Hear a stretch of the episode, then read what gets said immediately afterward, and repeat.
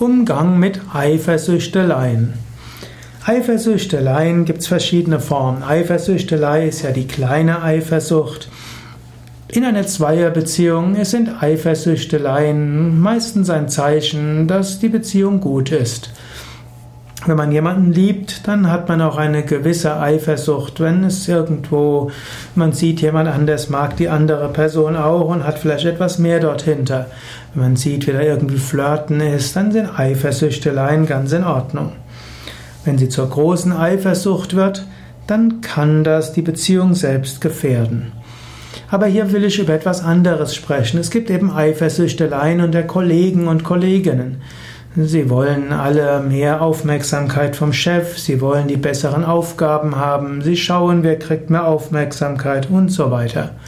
Wenn du solche Eifersüchteleien siehst, dann am besten ist, du ignorierst sie. Versuche offen zu sein, versuche ehrlich zu sein, versuche gerecht zu sein.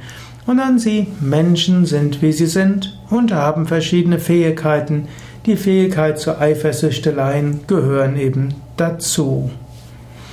Allerdings achte eben auch darauf, dass du andere gerecht behandelst.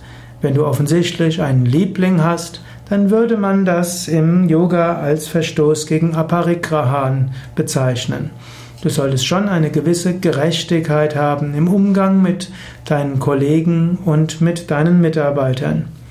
Es kann gute Gründe geben, jemandem mehr Aufmerksamkeit zu schenken, der vielleicht noch mehr Entwicklungspotenzial hat oder den du mehr brauchst. Aber das kann auch zu Eifersüchteleien führen. Da musst du schauen, wie gehst du damit um.